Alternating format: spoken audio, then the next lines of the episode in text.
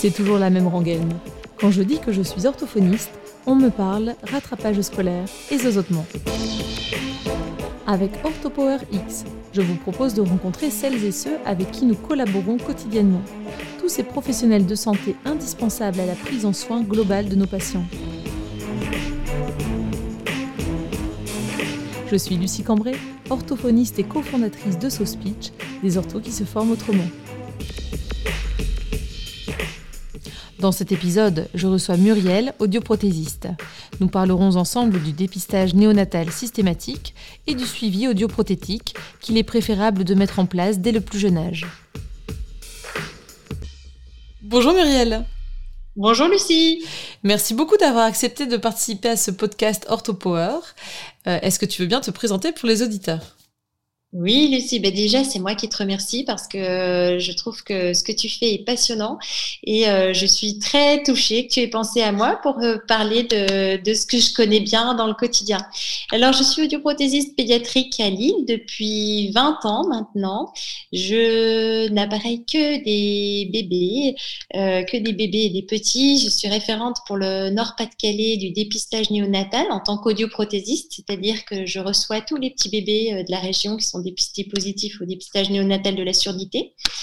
Et puis, euh, je suis chargée d'enseignement à la faculté d'orthophonie de Lille et puis euh, au DIU PAV, c'est-à-dire le diplôme interuniversitaire des pathologies audiovestibulaires qui normalement s'enseigne en dehors de la pandémie euh, à Lyon, Paris et Clermont-Ferrand. Voilà. Très bien. Déjà, quel, euh, quel programme et quel parcours. Est-ce que tu peux nous dire un petit peu ce qui t'a intéressé euh, euh, dans, dans, ce métier d'audioprothésiste ou qu'est-ce qui t'a attiré au niveau de tes études? Comment ça s'est passé? Alors au tout départ, euh, j'étais opticienne et puis euh, j'ai eu la chance de faire des stages euh, chez un meilleur ouvrier de France qui était aussi audioprothésiste et du coup naturellement ça m'a intriguée cette deuxième profession et quand j'ai commencé à m'y intéresser, j'ai découvert l'audioprothèse et la pédiatrie et j'ai su tout de suite que c'était ce vers quoi j'allais m'orienter. Mmh. Et donc j'ai confirmé cette envie en faisant mon stage de première année d'audioprothèse chez Monsieur Renard à Lille, n'étant pas du tout de la région, mais j'avais beaucoup entendu parler d'eux. Et là, j'ai pu confirmer euh, mes intentions, mes envies en voyant euh, la prise en charge des pédiatriques chez eux. Mhm. La première question qui vient tout de suite, c'est est-ce que c'est facile ou pas d'effectuer un bilan euh, chez un, un, petit? Parce que tu les accueilles à partir de quel âge les enfants? Alors, les bébés, quand le dépistage néonatal a bien fonctionné et qu'il n'y a pas de problème d'oreille moyenne, je les reçois à trois mois, mhm. c'est-à-dire après le dernier PEA euh, qui concerne la maturation euh, de l'onde auditive 1. Et euh, du coup, on les appareille le temps de faire tout le bilan, la prise en charge, on les appareille dans le meilleur des cas juste avant quatre mois, c'est-à-dire trois semaines après que je mhm. les ai reçus pour la première fois. Et oui, alors moi j'ai envie de te dire que c'est très facile parce que c'est mon quotidien, je ne vois que ça les enfants, donc je suis un peu la surentraînée euh, du bilan auditif, du bilan audio euh, pédiatrique. Mais euh, je pense que quand on aime les gens, quand on aime ce qu'on fait, qu'on est passionné, et puis qu'on et puis que l'on accorde du temps aux enfants, mhm. et dans un premier temps en tout cas beaucoup, eh bien tout est facile, oui. Mhm. Et c'est vrai que j'ai eu l'occasion de, de, te suivre en stage lors de, de la réalisation de mon, diplôme universitaire DU audio, phonologie et phoniatrie que j'avais effectué à Lille euh, il y a quelques années. Et puis euh, j'ai pu voir euh, quelle passion tu mettais dans ton, dans ton métier et quel accueil tu avais avec ces tout petits face auxquels on peut, à mon avis, se sentir démuni peut-être en tant qu'audioprothésiste. Quand l'enfant est tout petit, on ne sait pas forcément quelle, quelle réaction attendre ou qu'observer, mais ça semblait très facile pour toi et tu mettais tout de suite à l'aise parent comme enfant en fait. Après, je pense que c'est comme euh, comme dans toutes les professions, mhm. quand on débute, on n'est on n'est pas à l'aise pour rien. Et puis, on, on débute pas en s'occupant de tout petits bébés, de nouveau-nés. En fait, on prend en charge d'abord des adultes, puis mhm. après des grands enfants, des ados, des grands enfants de 5, 6 ans, 3 ans, puis on descend petit à petit. Et puis après, euh, ce qui rend à l'aise, je pense, au fur et à mesure euh, de l'expérience, c'est aussi la culture audiophonologique que l'on a. Mhm qui permet de rassurer les parents et qui permet d'avoir un savoir-être qui est important, je pense, autant que le savoir-faire. Mhm. C'est de montrer aux parents qu'ils peuvent compter sur nous, qu'on sait où on va, qu'on sait de mhm. quoi on qu'on a une expérience dans le domaine de la pathologie de leur enfant, par exemple. Mhm. Et ça, c'est très important. Et du coup, c'est sûr que, évidemment, plus on en fait, plus on est expérimenté, plus c'est facile. Ça paraît simple en fait quand tu en parles, mais c'est vrai que c'est l'expérience qui, qui, joue beaucoup là-dedans, c'est ça surtout. Oui, c'est très important. Mm. Et d'où l'importance aussi des formations et du, des formations un peu du type euh, compagnonnage. Mm-hmm. C'est vrai que si on a la chance de pouvoir accompagner quelqu'un, mais je pense que c'est vrai dans nos professions en général, Mhm. et d'accumuler une expérience importante dans un minimum de temps, c'est chouette. Mhm, tout à fait. Tu disais aussi, Muriel, que tu donnais des cours à l'Institut d'orthophonie, à Lille notamment. Euh, est-ce que tu peux nous dire en quoi euh, il y a des liens, en quoi les, ces deux professions sont liées euh, L'orthophonie. Oui. J'ai longtemps, j'ai donné des cours pendant une dizaine d'années euh, aux premières années, aux étudiants de première année en ce qui concerne la physique, la, physique acoustique, pour leur expliquer un petit peu ce que c'était que le son et puis euh, pour préparer justement les corrections auditives après, et aussi en phonétique acoustique pour euh, pour expliquer un petit peu les phonèmes, les formants, etc. Mmh. et montrer tout ça où ça se situe dans le spectre fréquentiel pour comprendre après quand on a un enfant en rééducation pourquoi il y a des confusions et quelles peuvent être les origines de ces confusions fusion euh, phonétique ou fréquentielle ou temporelle d'ailleurs. Mhm. Et voilà. Et donc le lien après, donc aux années euh, supérieures, je donne des cours sur l'appareillage de l'enfant et l'appareillage de l'adulte. Et le lien entre l'orthophoniste et l'audioprothésiste est très fort. J'aime bien euh, raconter cette histoire, c'est que en 2007, au, à la SFA à Strasbourg à l'époque, il y a une orthophoniste, c'est elle qui la première en France a donné ce terme de interdisciplinarité. Mhm.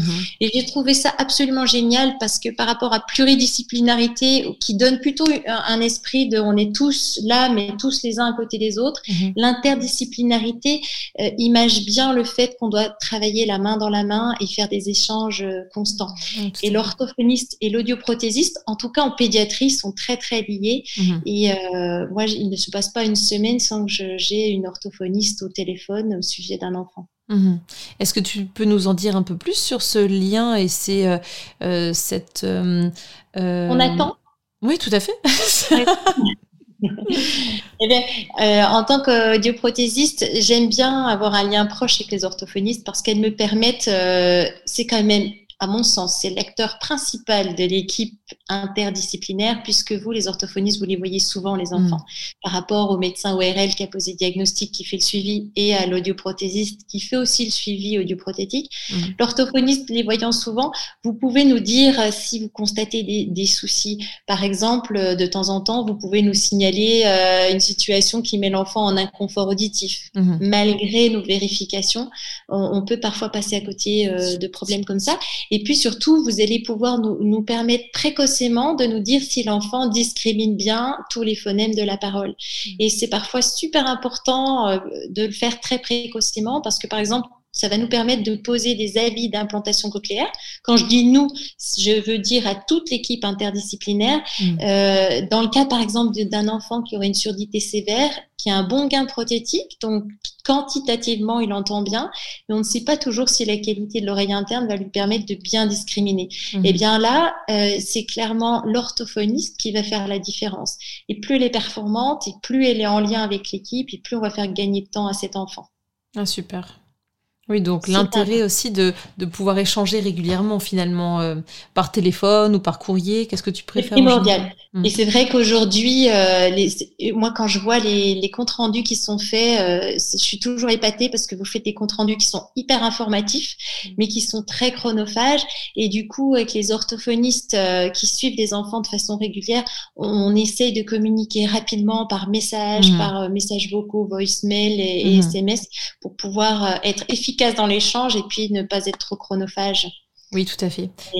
C'est aussi un, point qu'on avait évoqué avec Justine, orthodontiste, euh, qui évoquait que justement euh, par, euh, par message, message vocal, message écrit, c'était encore plus efficace et régulier. Du coup, ça nécessite pas qu'on se pose pour rédiger toute une note d'évolution ou tout un compte rendu. Les comptes rendus, on les fait, mais les notes entre les, les, différents bilans sont, peuvent prendre du temps, alors que là, en, communiquant juste par, par SMS ou par, par message vocal, ça peut être tout aussi informatif. C'est super efficace. Moi, je dis mm. souvent aux parents, écoutez, euh, dites à l'orthophoniste, d'abord remerciez-la de ma part quand j'ai des informations, mm. parce que je trouve que c'est très important.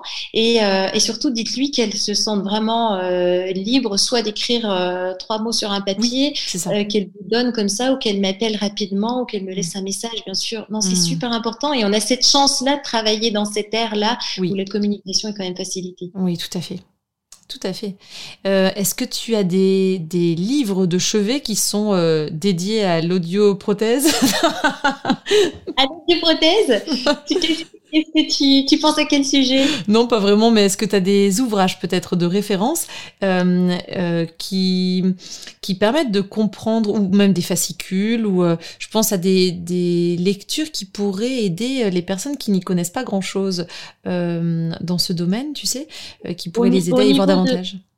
Au niveau de l'audioprothèse pédiatrique ou tu veux dire de l'audiophonologie en général? Audioprothèse ou audiophonologie. Quels sont les, les ouvrages qui te viennent en tête comme ça euh, concernant ces deux domaines? Alors, euh, concernant, euh, par exemple, la façon de faire euh, en audioprothèse, en, en, testing pédiatrique, mhm. il, y a un ouvrage qui fait référence, c'est le, le, livre de Monique Delaroche, mhm. et puis qui a donné lieu à un petit fascicule qui a été édité par la SFA, qui s'appelle Les bonnes pratiques audiométriques. Ah, ça, c'est essentiel. Après, Stéphanie Borel, elle vient de sortir un livre qui pourrait t'intéresser, intéresser les orthophonistes c'est le dernier ouvrage de Stéphanie Borel euh, qu'elle a conçu avec euh, Émilie Ernst et Emmanuel euh, Amberdahan, qui sont des orthophonistes célèbres dans le milieu de l'audiophоnologie. Et elles viennent d'éditer un livre aux éditions de Bock qui s'intitule Surdité de l'enfant et de l'adulte. Et en fait, elles nous disent que c'est un ouvrage qui est précis et mhm. axé sur la pratique des orthophonistes. Ah bah, et donc dedans, elle y fait tout un tas de références euh, bibliographiques et euh, qui sont récentes. Et c'est vraiment un, ouvrage qui se veut pragmatique. Donc ça, ça peut être un outil intéressant. Super. Parfait. Je note, je mettrai comme euh, à mon habitude les références bibliographiques juste en dessous de cet épisode. Parfait. Super. Est-ce que, euh, Muriel, tu as des, euh, réactions parfois euh, étonnantes de parents ou tout à fait compréhensibles hein, Des parents qui, qui te disent Mais mon enfant, vous me conseillez d'aller voir une orthophoniste avec mon enfant, mais en fait, il n'a que trois mois, c'est pas maintenant qu'il va parler. Enfin. Alors écoute, figure-toi que c'est une question qui est récurrente mmh. quand on dit, parce que parfois, les bébés qui m'arrivent, euh, qui me parviennent, donc toujours après qu'il y ait eu un diagnostic ORL, mmh. audiophonologiste, hein, euh, on ne leur a pas toujours dit qu'il fallait prendre contact avec une orthophoniste. Mmh. Donc euh, à chaque fois, évidemment, je leur pose la question, et quand c'est pas le cas, ou même quand c'est le cas et que l'ORL a dit, il faudra aller voir une orthophoniste, on me dit, mais qu'est-ce qu'on va faire avec un bébé de trois mois? Et c'est là où je réinsiste sur le, les notions d'interdisciplinarité et de bien communiquer parce que je pense que c'est essentiel que l'audioprothésiste sache ce que fait une orthophoniste mhm. en rééducation auditive avec un bébé de trois mois ou avec un enfant de trois ans, selon le degré de surdité, selon l'âge d'apparition ou de prise en charge de cette surdité. Et donc, euh, oui, ben, je vais leur répondre puisque j'ai un petit peu de culture orthophonique et c'est très important parce qu'en fait, ça va soutenir toute l'équipe, ça renforce la cohérence et ça cautionne euh, ce que dit l'équipe équipe interdisciplinaire. Je pense que c'est indispensable que tout le monde ait une culture un peu euh, transversale comme ça de ce que c'est faire l'orthophoniste, de ce que fait l'audioprothésiste avec un bébé, de ce que fait l'ORL avec un bébé. Et du coup, de façon tout à fait euh, concrète, qu'est-ce que tu leur dis par rapport à la pratique de l'orthophoniste? Parce que s'ils te disent, mais à trois mois, euh, qu'est-ce qu'elle va faire, l'orthophoniste? Qu'est-ce qu'il va faire? Alors je leur dis, ben, vous verrez. je, leur dis, écoutez, une séance, même chez un bébé de trois mois, en principe, euh, peut durer trois quarts d'heure. Mm. Et euh, vous allez voir qu'il va y avoir euh, tout un, processus en fait dans la rééducation. D'abord, travailler sur la détection, la reconnaissance des sons. Donc, en commençant, comme tu le sais, bon, bah, en, en commençant par des bruits simples, des bruits d'animaux, etc., pour petit à petit arriver à la voix et travailler sur la discrimination de la mm. voix. Et puis plus tard, chez les, les bébés euh, qui ont déjà euh, quelques séances d'orthophonie, c'est travailler euh, sur la reconnaissance dans le bruit, etc. Hmm. Mais donc, en fait, j'explique brièvement aux parents tout le déroulé de ce qui va être travaillé. Très bien. Et d'ailleurs, ce qui me permet parfois, euh, quand j'ai des parents qui ont un doute par rapport au travail orthophonique, parce que souvent j'en ai qui me disent Ah oui, mais l'orthophoniste, de toute façon, elle fait que jouer avec mon enfant, moi je peux faire la même chose à la maison. Mhm. Alors je dis Attendez, attendez, attendez, qu'est-ce que ça veut dire pour vous jouer? Je dis Vous mhm. savez, avec un bébé de trois mois ou même avec un enfant de trois ans, si on passe pas par le jeu, ah on ne fait rien. Donc ça permet aussi d'avoir euh, une idée de ce qui fait en séance et de savoir si en effet on est sur la bonne route ou pas. Tout à fait. Tout à fait. Et est-ce que tu as euh, déjà eu des parents qui ont formulé un refus catégorique de faire euh, suivre leur enfant en orthophonie ou jamais? Non, j'ai envie de dire jamais. Par contre, j'ai beaucoup de parents qui ont du mal à trouver des orthophonistes dans leur région et ça, c'est un vrai drame pour moi. Mais j'ai pas rencontré de parents qui me, qui me disent oh bah non, nous, on veut pas faire d'orthophonie. Hmm. Non, franchement. Après, oui, euh, je n'ai toujours un ou deux qui vont pas avoir envie de s'investir, mais dans hmm. rien, mais pas plus pour l'orthophoniste que pour autre chose. Hmm. Parce que toi, tu vois les enfants à quel rythme finalement, Muriel? Quand ce sont des bébés de trois mois, par exemple, euh, qui sont appareillés, que tu appareilles, tu les vois tous les combien?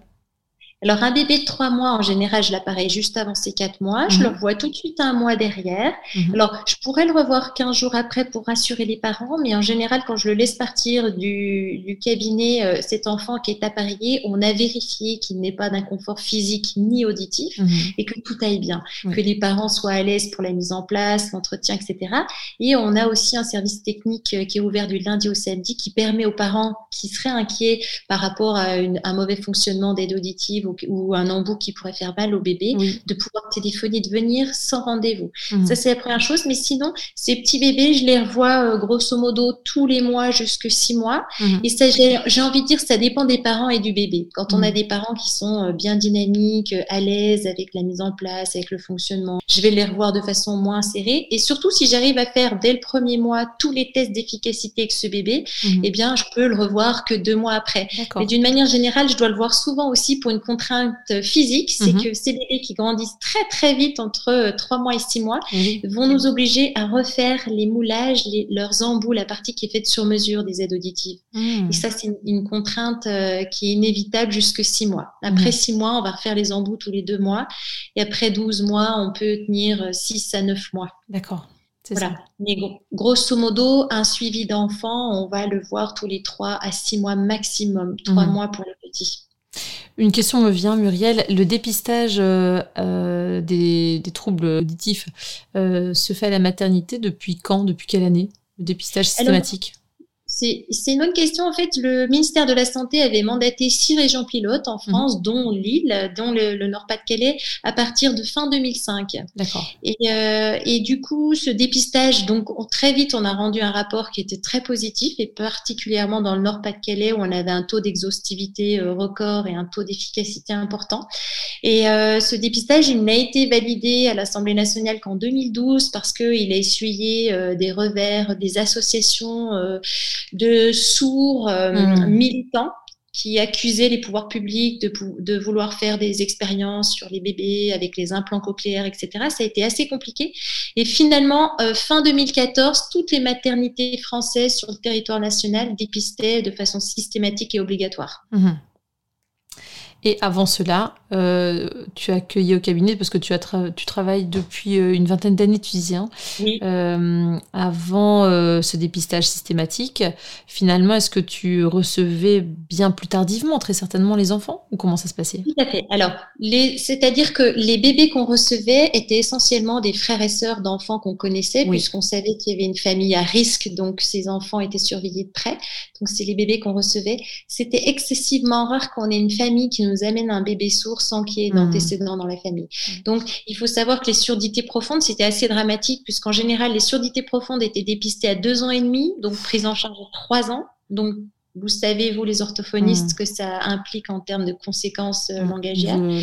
Et puis, les enfants euh, sourds sévères étaient euh, dépistés en moyenne à deux ans. Ah donc, c'était très, très tardif, en effet le dépistage néonatal a complètement changé euh, la morphologie de ces diagnostics, enfin de mhm. l'âge euh, mhm. au diagnostic. Il a, rend vraiment le service attendu, c'est-à-dire qu'un petit bout de chou qui est dépisté à la naissance, qui est sourd profond du troisième degré, voire même cophotique, on en a parfois.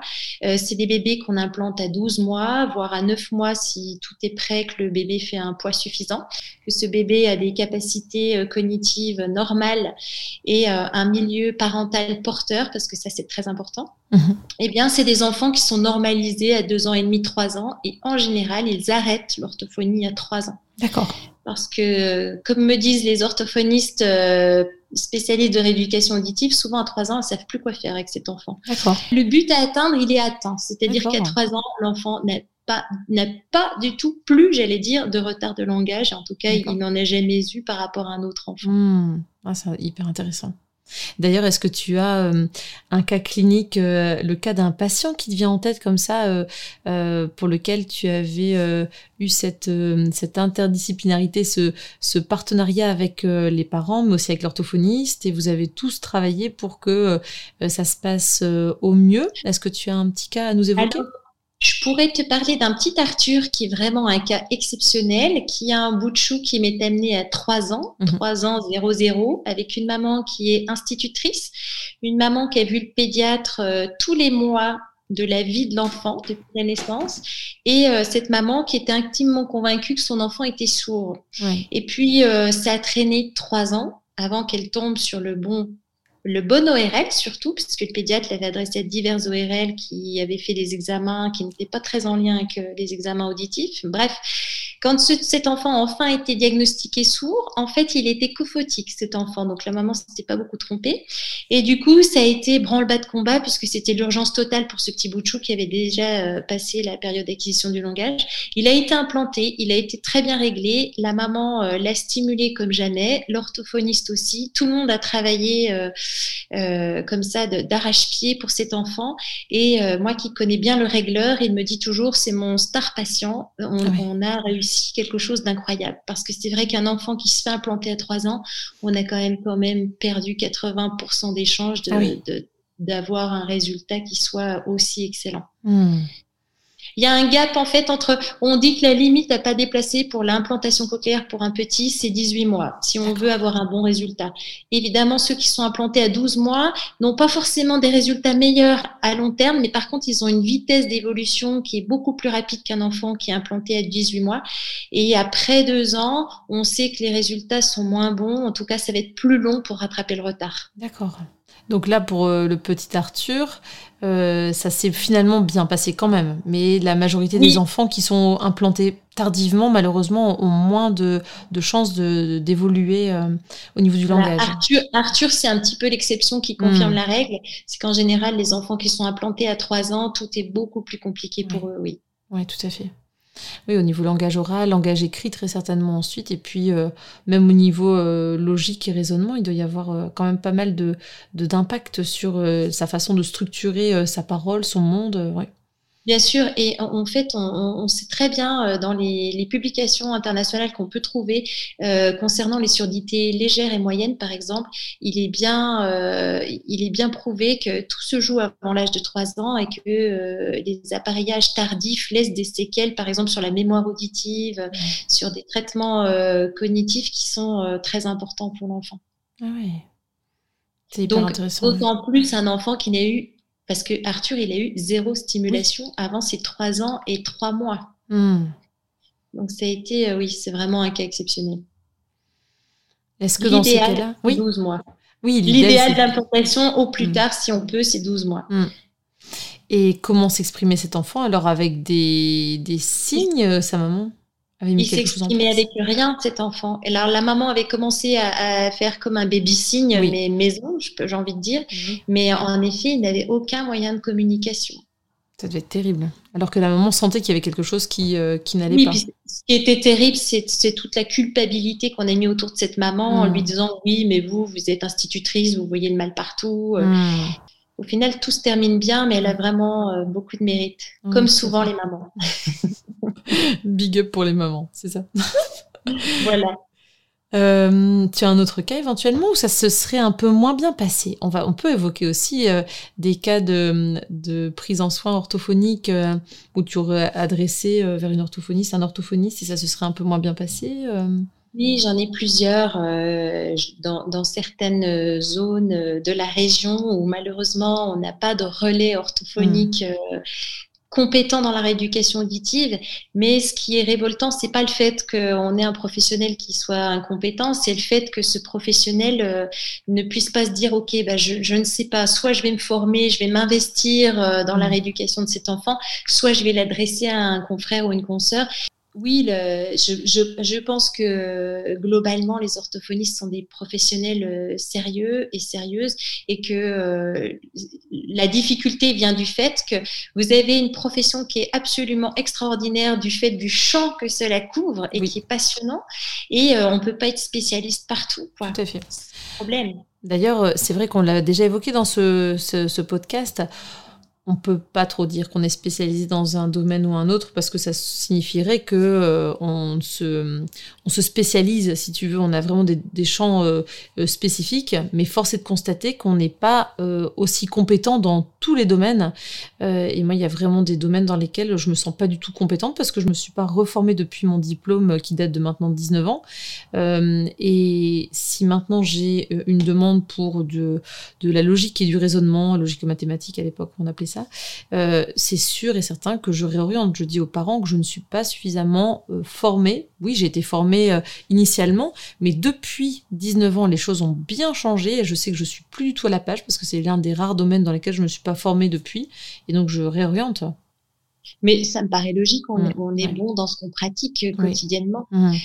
c'est ce que j'explique souvent aussi dans les enseignements, c'est que si on voit un enfant par semaine, on ne peut pas être bon. Mm. Il faut faire tout ça.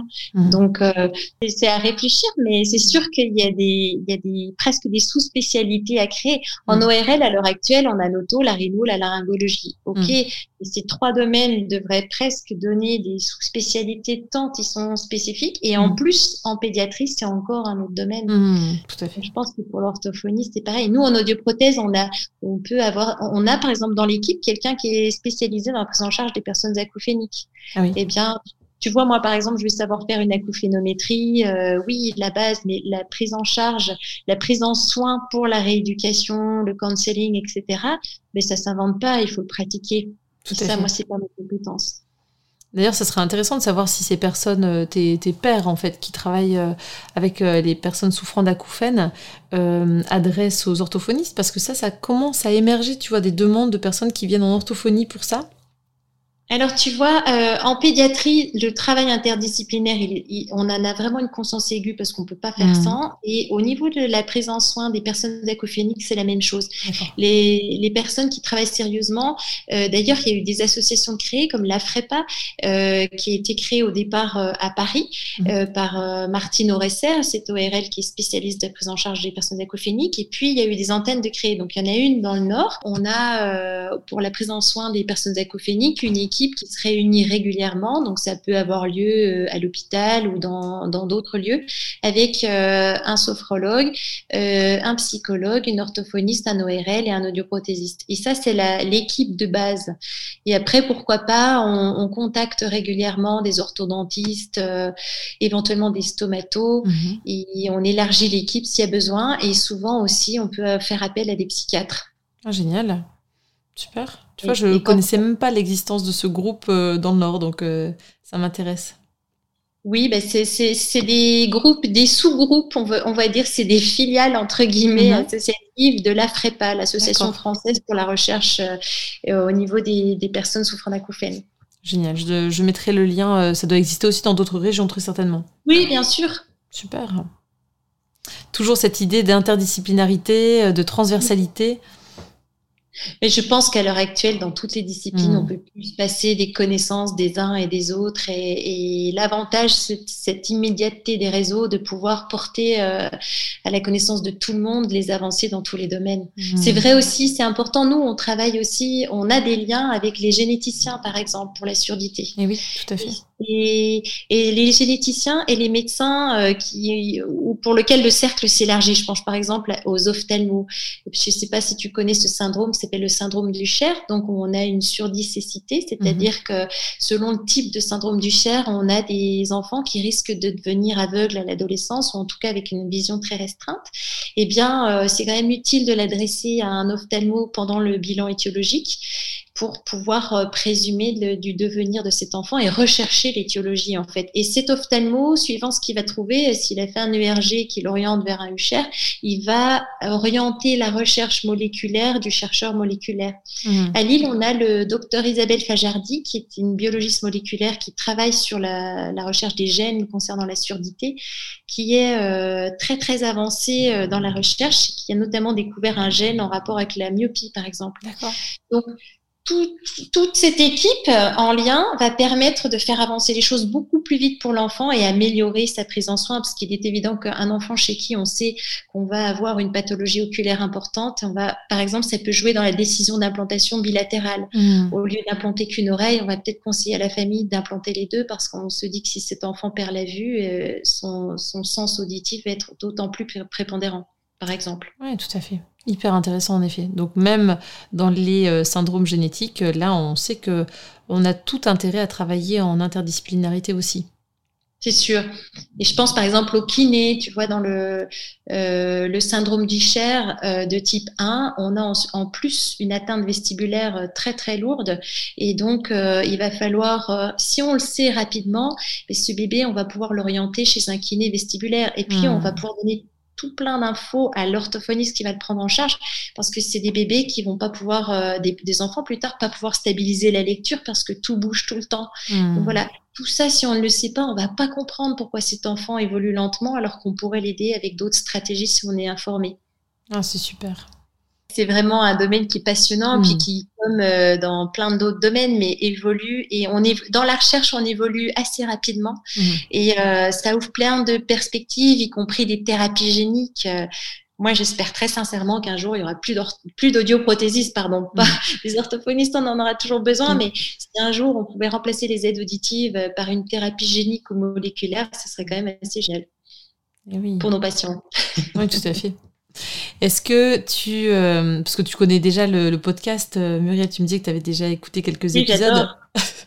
Est-ce que euh, tu pourrais me dire, parce que c'est un petit peu la, tradition, je demande à chaque fois quel est selon mon interlocuteur l'orthopower, le, le, pouvoir des orthophonistes.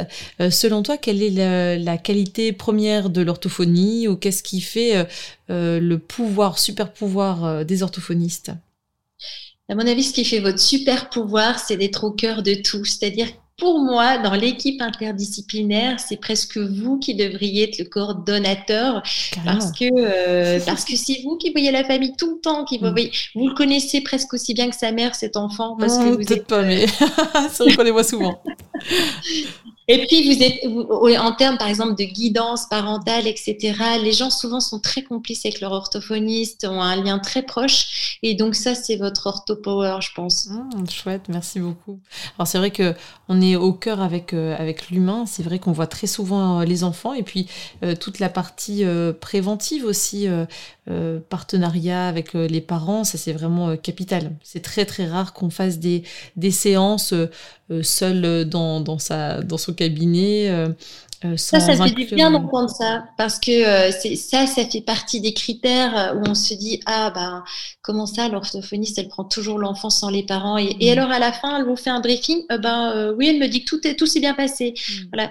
Et je, je pense que c'est pas suffisant. Les parents doivent assister aux séances pour profiter de ce que vous faites et puis prolonger un peu votre action, même si ce ne sont pas des mm. orthophonistes. Et ça me paraît très utile et indispensable. Oui, je pense que la majorité des orthos fonctionnent euh, comme ça, même si c'est pas toutes les séances effectuées avec les parents, mais en tout cas au moins une séance tous les X séances, tu vois, euh, pour euh, débriefer, débriefer un peu tous les jours, ou alors, oui, c'est vraiment au cœur de, euh, des, des, nouvelles pratiques, le fait d'inclure les parents pour qu'ils soient vraiment partenaires dans la, la, prise en soin et que le, à la maison, eh bien, tous les bénéfices de, de la séance d'orthophonie puissent perdurer et qu'on ait des, des résultats de façon plus pérenne, parce que c'est pas en une fois, une demi-heure ou une fois 45 minutes dans la semaine qu'on peut espérer changer quelque chose. Et je partage tout à fait ton avis. Et d'ailleurs, je rebondis dessus pour te dire que j'utilise exactement la même chose moi quand je teste les enfants. Parfois, j'ai des parents qui, je dis souvent, je vais utiliser les tests en champ libre, c'est-à-dire avec les haut-parleurs, pour souffler le froid quand il fait chaud ou souffler le chaud quand il fait froid. C'est-à-dire que parfois, j'ai des parents qui arrivent complètement désespérés parce qu'on leur a dit votre enfant est sourd, il faut mmh. l'implanter eh bien, je vais les faire participer au test. Moi, moi, je ne reçois jamais un enfant sans les parents, même mmh. quand il est grand.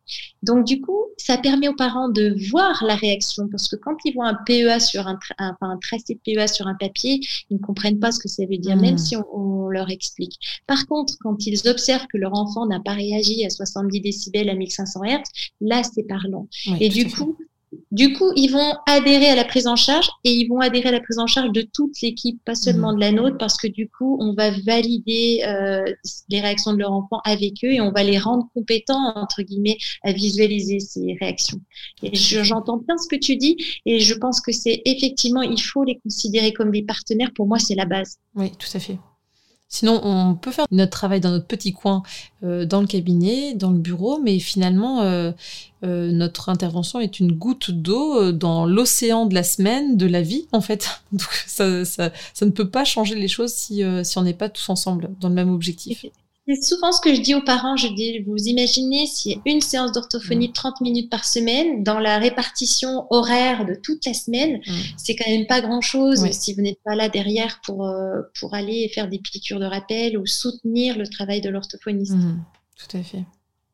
Oui, donc on je comprends pourquoi, enfin, j'avais pas besoin de, d'arguments supplémentaires, mais euh, je comprends pourquoi on s'entend bien au niveau professionnel, c'est qu'on a la même vision des choses et euh, le fait de, d'agir de concert pour, euh, pour travailler au mieux pour le bien du patient, en fait, tout simplement. Et tu vois, à tel point que je, je trouve que c'est fondamental, moi, dans mon travail, c'est que pour les petits bébés et même pour les plus grands, j'ai instauré un système de jeu de miroir sur la, la, table où je travaille, où les haut-parleurs sont posés, D'abord, un pour moi, ce qui me permet de voir l'enfant sous toutes les coutures de phase, de profil, etc., pour ne pas louper la moindre modification comportementale. Et ça permet à la maman qui a le bébé dans les bras d'être sereine et de voir en même temps que moi, de la même façon que moi, la réaction de son bébé. Hmm. Et ça, c'est énorme. Et depuis que j'ai mis ces miroirs, donc ça fait un certain nombre d'années, hmm. j'ai vraiment vu la différence. Ah Les parents euh, sont forcément d'accord avec nous et ils vont prendre en charge, ils vont participer aux réactions de hmm. l'enfant et participer à nos tests et puis ils vont être enthousiastes. Oui. Et c'était pas comme ça avant que j'utilise les miroirs. Ah, tu as senti vraiment une différence. En, euh, Voilà. Et donc la seule différence, c'est qu'ils se sentent partenaires et ils se sentent compétents. Et ça, c'est énorme dans l'investissement de la prise en soin après. Oui, tout à fait. Parce que si les parents euh, subissent quelque part le suivi ou la prise en charge, la prise en soin, euh, on n'aura pas le même, euh, même, enfin, même investissement et même résultat, en effet.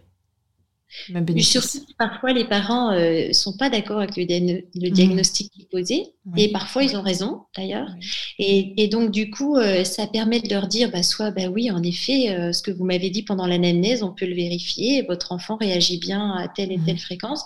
Ou au contraire, bah, vous voyez, je pense que, en fait, peut-être que vous vous êtes fait avoir dans les réactions de votre enfant. Peut-être que quand vous entriez dans la chambre, il y avait du parquet. Bah, tout ça, évidemment, je le sais en amont, puisque j'ai posé les questions quand, mmh. Et donc, ça permet de leur dire euh, avec beaucoup de douceur et de leur montrer, voyez, là, c'est objectif. Il n'y a pas de signal lumineux, il n'y a pas de vibration. Euh. Hmm. Et bien souvent, euh, les parents le reconnaissent. Et bien souvent, c'est pas des parents qui sont dans le déni, c'est des parents qui se sont fait avoir parce qu'ils ont un petit bout de chou qui est visuellement tellement vif hmm. que dès qu'on bouge quelque chose à 360, moi je dis toujours, ils ont une vision à 360 hmm. degrés, ces enfants sourds. Eh bien, les parents se font avoir et c'est normal. Ah, c'est hyper intéressant ça permet d'apaiser les choses et, d'avoir une bonne complicité. Tout à fait. Eh bien, super. Merci beaucoup, Muriel. Merci à toi, Lucie. Merci beaucoup pour ton échange. Est-ce que tu voulais rajouter quelque chose par rapport à notre échange d'aujourd'hui, cette interview? Eh bien, écoute, si ce n'est de te dire que ça m'enthousiasme beaucoup euh, ces podcasts, eh bien non. Je te souhaite une très bonne fin d'après-midi. Merci toi aussi. Bonne continuation, Muriel. Merci, Lucie. Merci à toi. À bientôt. Au revoir. Voilà. J'espère que ce nouvel épisode d'OrthoPower vous a plu. Si c'est le cas, je vous invite à vous abonner sur votre plateforme de podcast favorite, d'y laisser un commentaire et une note 5 étoiles pour que notre métier soit connu et reconnu.